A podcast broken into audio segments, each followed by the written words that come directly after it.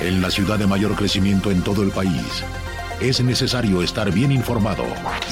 Radar 107.5 FM y Radar TV Canal 71, la tele de Querétaro, presenta Radar News.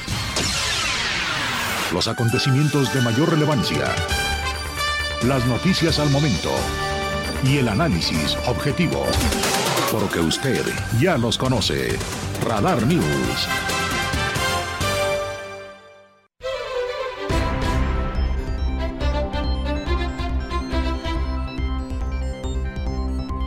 ¿Cómo están? Muy buenas noches, bienvenidos a esta tercera emisión de Radar News. Mi nombre es Diana González y como siempre me da un gusto enorme y un placer eh, poder platicar con ustedes y llevarles lo más importante y la información que se ha generado a lo largo de esta jornada. Por supuesto que pongo a tu disposición el número de WhatsApp 442-592-1075 para que te comuniques con nosotros y nos mandes por ahí tu saludo, análisis, crítica, eh, denuncia ciudadana, reporte vial, lo que tú quieras. 442-592-1075. Esta emisión noticiosa es posible gracias a un gran equipo de reporteros y de reporteras y por supuesto en la producción general Jesús Muñoz en Radar TV, la transmisión hasta sus hogares por la tele de Querétaro con mi querísimo David Castellanos y por supuesto eh, Omar Martis en los controles digitales. Vamos de una vez con el resumen de la información.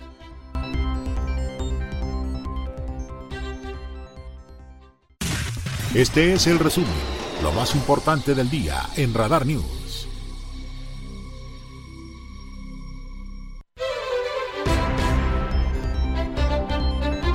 El día de hoy el presidente de la República, Andrés Manuel López Obrador, comenzó a hacer su análisis, su síntesis de la economía del país y bueno, pues recordó el Fobaproa. Esto fue lo que dijo acerca del Fobaproa el presidente de la República hoy en la conferencia matutina. Todavía hay una deuda como de un billón de pesos. Cada año hay que estar pagando intereses de esa enorme deuda y sí va a llevar tiempo todavía pero ya toda esa deuda entró al mercado financiero, son bonos, ya nos generaría pues un conflicto mayor el querer este no reconocerla como deuda, nos afectaría más como país. Además, el presidente en la mañanera dijo que a pesar de todo, a pesar de lo que digan los adversarios, vamos muy bien, vamos saliendo, así lo dijo Andrés Manuel López Obrador. Revista inglesa, que no es de nosotros, sobre el manejo económico, estamos en sexto lugar en el mundo en desempeño económico. Así terminó el año. Entonces, vamos bien eh, hacia adelante. El 23 tiene que ser mejor, mucho mejor, porque ya traemos impulso. Eh, y en política cuenta mucho el impulso y no perder el impulso. Entonces, vamos a, a seguir creciendo ya somos una de las mejores economías del mundo. Además, el presidente está pues muy contento de la próxima cumbre que se va a llevar a cabo en nuestro país, en donde se va a reunir con el presidente de los Estados Unidos, Joe Biden, y con el primer ministro de Canadá, Justin Trudeau. Hay muchos temas en la mesa que se tienen que tratar, obviamente lo que tiene que ver con el TEMEC, pero también uno de vital importancia y más ahora que la Corte de los Estados Unidos ha decidido mantener el título 42 vigente hasta nuevo aviso, bueno, pues el tema de migración. Así dijo el presidente, lo contento que está de que venga próximamente la cumbre con los eh, mandatarios de Canadá y de los Estados Unidos. Trudeau eh, va a bajar su avión en el aeropuerto Felipe Ángeles y eh, hoy nos dicen este del presidente Biden. Eh, yo estoy haciéndole la recomendación y ojalá y este, de la embajada tomen nota de que es muy seguro y muy buen aeropuerto el Felipe Ángeles. Y ojalá y baje ahí el avión del presidente Biden y del resumen de la información eh, nacional nos vamos con el resumen de la información local y es que le comparto que el secretario, el secretario de Desarrollo Urbano y Obras Públicas, Fernando González Salinas, informó que durante este 2022 se invirtieron más de 10.400 millones de pesos en materia de obra pública en todo el estado de Querétaro. Durante este 2022 se invirtieron más de 10.400 millones de pesos en materia de obra pública en todo el estado de Querétaro, informó el secretario de Desarrollo Urbano y Obras Públicas, Fernando González Salinas. Recordó que esta inversión se destinó a obras en materia de salud, cultura, turismo, seguridad, obras sociales, desarrollo urbano, infraestructura carretera, obras pluviales, movilidad, mejora y rescate de espacios públicos, vivienda y obras de sitios y monumentos. De todas las obras que dio. entre todo. Sí, entre todo. González Salinas destacó que entre las obras más emblemáticas de este año se encuentran Paseo 5 de Febrero y el Paso Superior Vehicular de Bernardo Quintana y Sombrerete en la capital, la carretera estatal 413 y el viaducto Santa Bárbara en Corregidora, así como el puente de fierro en San Juan del Río. Asimismo, las obras sociales que han beneficiado a más de 132 mil habitantes de 60 colonias en 12 municipios del estado, lo cual contempló mejoramiento de calles, drenaje sanitario, líneas de agua potable, drenaje pluvial, pavimentos, banquetas y guarniciones. En materia de infraestructura educativa, se intervinieron 1.552 escuelas de educación básica, media y superior, donde se realizó la construcción, por ejemplo, de aulas, baños y bardas. En materia de seguridad y justicia destacó el edificio que alberga la unidad especializada en investigación de homicidios y la vicefiscalía de investigación y persecución del delito, el inicio de la construcción de dos nuevas unidades de fiscalía en los municipios del Marqués y Ezequiel Montes, así como la construcción de la nueva sede del Poder Judicial. También recordó la construcción de la clínica post-COVID, de la clínica médica de la 17 zona militar, la rehabilitación del Hospital de Especialidades del Niño y la Mujer, la estación de bomberos de San Juan del Río, así como el mantenimiento y conservación al 78% de la red carretera estatal. Hay que resaltar que más del 80% del total de los contratos de todas estas obras fueron o son ejecutados por empresas queretanas. El titular de la Secretaría de Desarrollo Urbano y Obras Públicas explicó que todavía trabajan en la actualización del programa de obra pública que se ejecutará durante el 2023 en la entidad. Para Grupo Radar, Andrea Martínez. En más información local, mi compañero Diego Hernández anduvo platicando con algunas personas de la colonia San Pedrito Peñuelas justamente cuando estaba llegando la pipa de la CEA. Recuerden que las pipas de la CEA que están mm, distribuyendo el agua no deben cobrar un solo centavo. Así que eh, mi compañero Diego platicó con la gente justo cuando estaban llegando estas pipas en San Pedrito Peñuelas.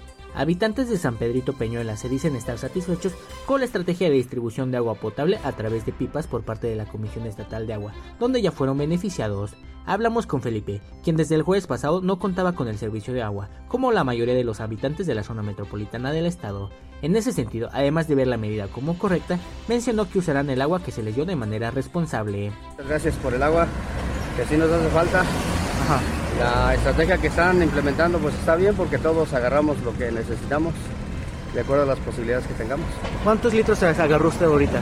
Ahorita 120 litros. 120 litros. De igual forma, hablamos con Mónica, habitante también de la zona, y además de respaldar la medida implementada por la comisión, mencionó que el agua es vida y no debe de ser privada a los ciudadanos. No, yo creo que sí, yo creo que sí es este muy importante que ellos sean empáticos y que se pongan este pues en nuestro lugar, ¿verdad? Porque el agua pues es un es un este, líquido vital. Entonces le parece bien esta estrategia que han implementado. Sí, sí, es la primera vez en Finalmente, Juan Manuel, también beneficiario de esta distribución de pipas, quien vive con su pareja, explicó que ellos tuvieron especial dificultad para encontrar agua anteriormente. Por ello, agradecen que después de días la comisión distribuyera las pipas. Estamos muy, muy contentos porque han llegado a, llenar agua porque pues sí, ya no teníamos nada de, para los servicios. Claro, este, no sé cuántas personas viven contigo. Nada más dos. Nada más dos, pero ¿cómo le han batallado sin el agua? ¿Cómo han estado? Pues bastante, le hemos buscado por donde quiera y no, ya los donde llenan garrafones igual ya están vacíos, ya, ya se acabó todo el agua y ahorita está Tenemos ocho días, seis días sin buscándole agua. Recordar que desde el pasado jueves 22 de diciembre se presentó una fuga en las tuberías del acueducto 2, por lo que desde entonces no se ha restablecido el servicio para la zona metropolitana. Sin embargo, se hacen las labores necesarias para la sustitución de la tubería afectada, en espera de hacer pruebas prontamente. Para Grupo Radar, Diego Hernández. En más información, el secretario de Desarrollo Sustentable del Estado de Querétaro, Marco del Prete III, destacó que el Aeropuerto Internacional de Querétaro está por alcanzar eh, cifras de afluencias de pasajeros casi, casi similares a las del 2019, previo a la pandemia. La información con Andrea Martínez. El Aeropuerto Internacional de Querétaro está por alcanzar las cifras de afluencia de pasajeros del 2019 previo al inicio de la pandemia, dio a conocer el secretario de Desarrollo Sustentable Estatal, Marco del Prete III. Precisó que de mantener el promedio de crecimiento, al concluir este 2022 se llegaría a la movilización de 1.139.000 535 pasajeros, que es casi lo mismo que se tenía en el 2019. Reportó que a noviembre de este año, el aeropuerto registró una afluencia de 1.044.574 pasajeros, es decir, 113.000 en promedio al mes, y lo cual representa un crecimiento del 41% con respecto al mismo periodo del 2021. Si nos mantuviéramos así, en ese promedio de crecimiento, estaremos llegando a 1.139.535 eh, pasajeros estimados, que es casi lo mismo que en el 2021, es decir, prácticamente el aeropuerto estará recuperando los niveles de pasajeros que teníamos para el año 2019. Entonces, esperemos que, 2000, que diciembre se comporte de manera favorable y exceda el promedio de 100.000, 113.000 pasajeros en, en, promedio que se están moviendo al, mes. Del prete tercero destacó la apertura de una tercera frecuencia del vuelo a Dallas por America Airlines, el arranque del vuelo de Querétaro hacia Mérida con dos frecuencias semanales con Viva Aerobús, así como el inicio de operaciones del vuelo de Querétaro hacia Monterrey con una frecuencia diaria a través de Aeroméxico. Incluso adelantó que en el 2023 este último vuelo mencionado tendrá tres frecuencias diarias. Aunado a ello, el titular de la Secretaría de Desarrollo Sustentable Estatal recalcó que el Aeropuerto Internacional de Querétaro se mantiene en el tercer lugar con más carga movida a nivel nacional, al registrar a noviembre de este año un 14% más en relación al mismo periodo del 2021. Además, estimó que de continuar con este ritmo de crecimiento, se llegaría a 72.262 toneladas de carga movidas desde el aeropuerto al cierre de este 2022. Para Grupo Radar, Andrea Martínez. Hasta aquí el resumen de la información nacional local de lo que se ha generado en las últimas horas. Vamos a hacer una brevísima pausa comercial después de este resumen. Es la tercera emisión de Radar News. Yo soy Diana González. Mándame tu mensaje 442-592-1075 en redes sociales arroba Radar News 1075 en Facebook Radar News Cro. La pausa, volvemos.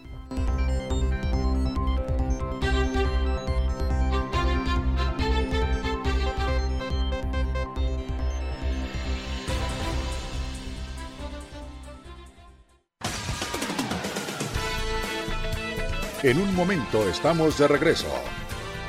Radar 107.5 FM y Canal 71 de WIS.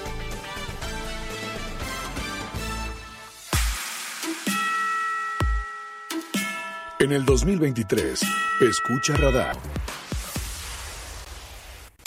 Radar Sports en Radar News.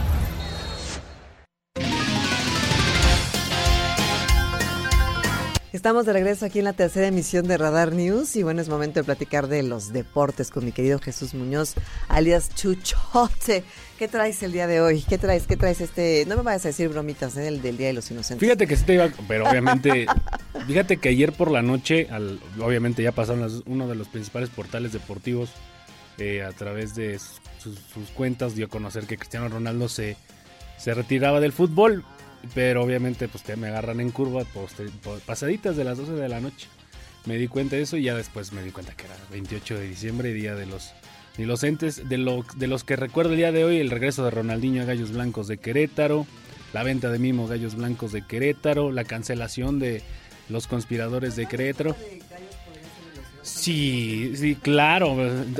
ya, ni se vale hacerlo en este día porque nos hacen dudar más o creerla. No sé qué. Entonces, pues sí, es todo es una historia del Día de los Inocentes en la vida de Gallos Blancos de Querétaro, pero sí grandes, grandes noticias, sobre todo chistosas, sobre todo por el tema de que es el Día de los Inocentes. Ya está terminando, pero pues espero que no hayan caído en ninguna broma, entre ellas pues las que ya son tan famosas en los diferentes portales deportivos. Oye, estaba viendo eh, en redes sociales, en Twitter en particular, una, un, mini pleito que se dio entre el peso ligero, eh, de, que, el campeón mundial de peso ligero de kickboxing, Andrew Tate, no sé si lo viste en Twitter, y entonces resulta que le escribe a Greta Thunberg, ustedes saben que Greta es esta activista mm. eh, del medio ambiente que está en, una lucha constante contra el cambio climático y que inclusive se niega a subir en avión y maneja, en, más bien se transporta en medios sustentables.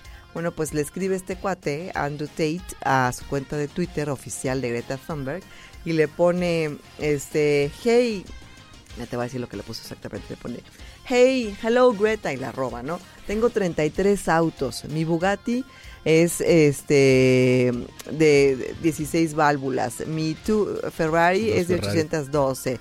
Y, y, eso nada más es el comienzo. Por favor, dame tu correo electrónico para que te pueda mandar la lista completa de mi, de, mis, de mi colección de automóviles y sus respectivas grandes o enormes emisiones, ¿no? Obviamente porque pues, son vehículos a combustible fósil. Y me encantó, lo mejor de todo fue la respuesta de Greta, que le contesta, yes, please, do enlight me. Así como diciendo, sí, por favor, ilumíname. Y le pone, mándame un correo electrónico a... no sé si lo puedo decir. Bueno, esto es literal, ¿eh? Esto es literal, porque sí es, este... Dice smalldickenergy arroba getalife.com. no sé si lo puedo Consíguete una vida, déjalo ¿Eh? así. Bueno, voy a decir este miembro masculino pequeño, arroba cómprate una vida, búscate una vida.com, ¿no? Así lo puedo decir, pero estuvo muy divertido, la verdad, porque ni al caso que este cuate le escribiera para, para molestar, ¿no? No sé si había un pleito pasado, pero me dio mucha risa y cuando me metí a investigar vi que era eh, campeón mundial de peso ligero de kickboxing, Andrew Tate, que se puso a pelear en Twitter con Greta Thunberg ahí pues las notillas, ¿no? Que salen. Y yo dije, a lo mejor es de los inocentes, ¿no? Pero dije, ahí ni celebran en yo que bueno, en esa parte de Escandinava dije, ni a celebrar, ¿no? ni se acuerda. Ajá, exactamente. Entonces por eso dije, bueno, ¿qué onda? Pues sí, y sale ahí con su foto, en la foto de su deportivo. Entonces, pues sí, yo, yo declaro, y ahorita en estos momentos ya marca más de un millón y medio de, de likes. Entonces las interacciones han de estar también por encima de eso y pues sí, por lo menos generaron controversia ahí a través de Twitter. Estuvo divertido. Y otra nota que no está tan feliz, pero está, pues es, importante mencionarla, también en Twitter se compartió que el futbolista Majid Reza Ranjabard, ¿te mm. acuerdas? Que ya fue ejecutado desgraciadamente por el régimen iraní por él manifestarse en pro de los derechos de las mujeres. Esto, este, estas manifestaciones solamente van a ir encrechendo, ¿eh? En la mañana también estaba viendo un video de Franz Santer, me parece, de un estudiante iraní que vivía en Francia y que se suicidó como muestra de protesta por lo que está sucediendo en las manifestaciones y en las ejecuciones en aquel país por el régimen tan extremista. Durísimo. está durísimo y sí, estuvo hablándose mucho acerca sobre ese tema. Eh, inclusive se había mencionado acerca de la posibilidad de que no fuera este futbolista, sin embargo, eh, pues ya se confirma, pero sí, todo lo que se conlleva este tema y no nos vamos tan lejos, lo que sucedió en Qatar precisamente con las diferentes manifestaciones de las diferentes ah, elecciones, porque no solamente fue una, fueron, fueron varias, el tema de, de precisamente de Irán, también de la selección Alemania, con el tema del gafete de capitán y la, la bandera LGBT. Entonces, pues son cosas que lamentablemente suceden, pero que también no están alejadas del mundo del deporte. Tienes toda la razón. Gracias, Chucho. Ya, gracias. Nada más para ah, culminar. Adelante, adelante, nada más para culminar el tema de la Copa MX, ya tiene gran final. Copa por México 2022 se llama el día de ayer. 2 a 1 Cruz Azul en contra de América y Chivas que logra la victoria en contra del Atlas. Eh, Cruz Azul en contra de Chivas, la gran final el próximo viernes. Eh, por ahí de las 8 de la noche en el Estadio Akron. Pues partido de pretemporada. ¿Este viernes 30? Este viernes 30. Ah, bueno, para que la gente no se quede sin fútbol, ¿no? Están contentillos ahí. Cruz Azul en contra de Chivas, la gran final de este torneo de pretemporada. Este viernes, ¿a quién, ¿por quién vas? Chivas ha ganado. Ya no voy a apostar, ¿eh? Ya no. ¿Qué quieres no, ya, ya, no, ya, ya no voy a apostar. Este, Chivas está jugando bien con con sus nuevos directivos, entonces le vendría bien ya tan siquiera una alegría así de pequeñita al aficionado chivas. Dale una alegría a las chivas. Muchas gracias. Excelente noche para todos. Vamos a hacer una pausa. Estamos en la tercera emisión de Radar News.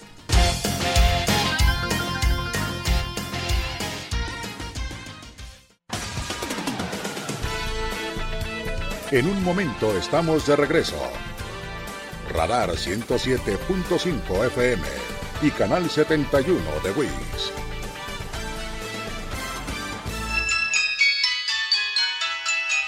Arroba Radar News 1075.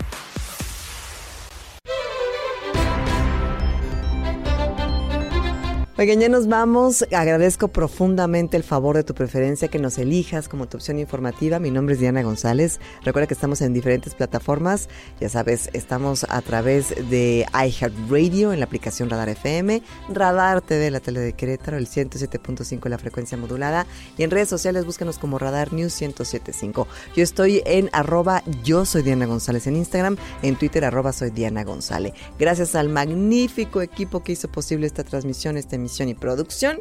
Mañana regreso en punto a las 6 de la mañana en la primera emisión de Radar News. Estoy supliendo a mi querido compañero y amigo Aurelio Peña Tavera. Y después en la tercera emisión, aquí también por Grupo Radar. Gracias, buenas noches, lleguen con bien y hasta la próxima.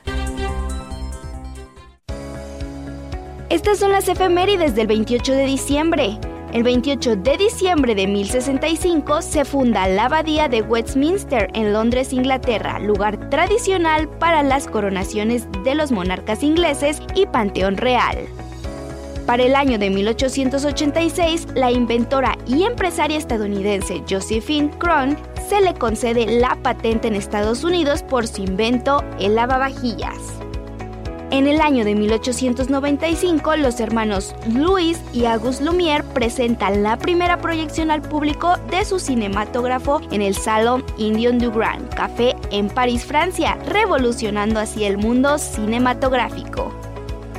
Para 1911, Rusia compra cereales a Estados Unidos por valor de 12 millones de rublos para aliviar el hambre de su población tras años de malas cosechas.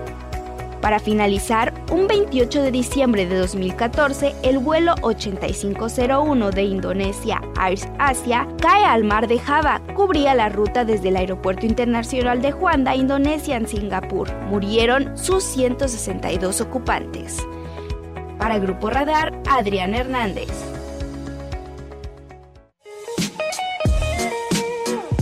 ¿Qué tal? Soy Olivia Lara y estoy lista con la sección de Cultura y Espectáculos.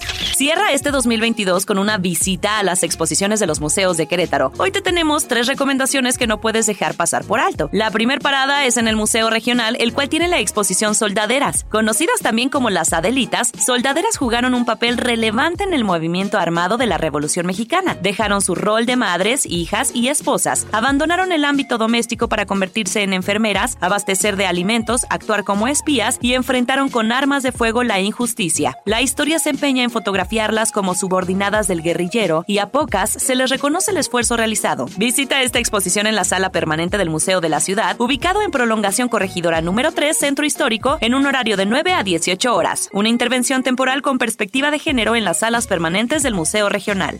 En más información y siguiendo con el recorrido de museos, en esta ocasión el Museo de Arte de Querétaro tiene la exposición Pago en especie SHCP, con piezas representativas del arte contemporáneo entre pintura y escultura de artistas de la plástica mexicana que han cedido parte de su obra como pago de sus contribuciones fiscales a la Secretaría de Hacienda y Crédito Público. El Programa Nacional de Pago en Especie se gestó en 1957 como parte de una iniciativa a la que respondió un grupo de artistas mexicanos como Gerardo Murillo, Dr. Atl y David Alfaro Siqueiros quienes entregaron a la SHCP algunas de sus obras como pago de sus impuestos, lo que motivó a otros artistas de la época a seguir el ejemplo. Al término de su periodo de exposición en las salas 18 y 19 del Macro, la muestra tendrá una segunda sede en el Portal de Diezmo de San Juan del Río del 7 de febrero al 2 de abril de 2023. El Museo de Arte de Querétaro se localiza en Ignacio Allende Sur, número 14, Centro Histórico, con un horario de atención de martes a domingo de 10 a 18 horas. Y por último, el Museo de la Ciudad de Querétaro te invita a visitar la exposición Cuando muera quiero que me entierren en el siglo XX, que tendrá permanencia hasta febrero del 2023. En la sala del museo se encuentran también fotografías, cartas y objetos que pertenecen al artista, por lo que ya no puede distinguirse la realidad de la ficción y a través de estos materiales se cuenta la historia ficcionada de Natalia, una mujer desconocida que escribió una serie de cartas en la década de los 90 y que a través de esta correspondencia y otros objetos el espectador puede conocer su historia. El proyecto fue beneficiado por el programa de estímulos a la creación y desarrollo artístico PEGDA en el año 2018 y fue desarrollado por la autora durante el año 2019 y parte del 2020, por lo que esta es la primera vez que se presenta al público. Para más información sobre la autora, ver la cuenta de Instagram arroba Pablina Zamora.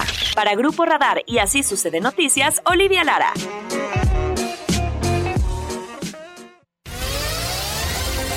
Ahora está usted bien informado.